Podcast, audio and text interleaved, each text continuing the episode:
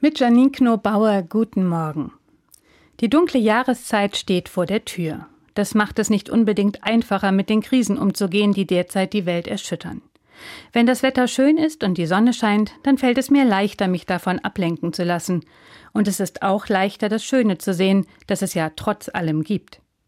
Jetzt werden die Tage kürzer und die Nächte länger. Und weil der Strom teurer wird und die Gaspreise explodieren, ist es gar nicht so einfach zu wissen, wo in diesem Winter Licht und Wärme herkommen sollen.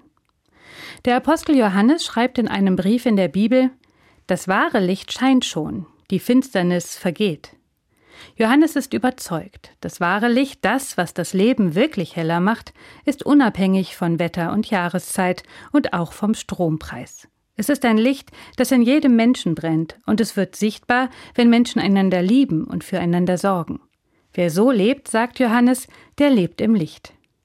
Das löst nun freilich nicht die Energiekrise, in der wir stecken. Dafür braucht es politische Lösungen und schnelle Hilfe für all diejenigen, die im wahrsten Sinne des Wortes von Dunkelheit und Kälte bedroht sind.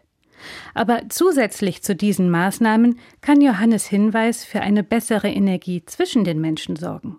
Vielleicht hilft es, damit wir uns nicht noch gegenseitig zusätzlich das Leben schwer machen. Freundlichkeit und Höflichkeit helfen schon sehr im Miteinander.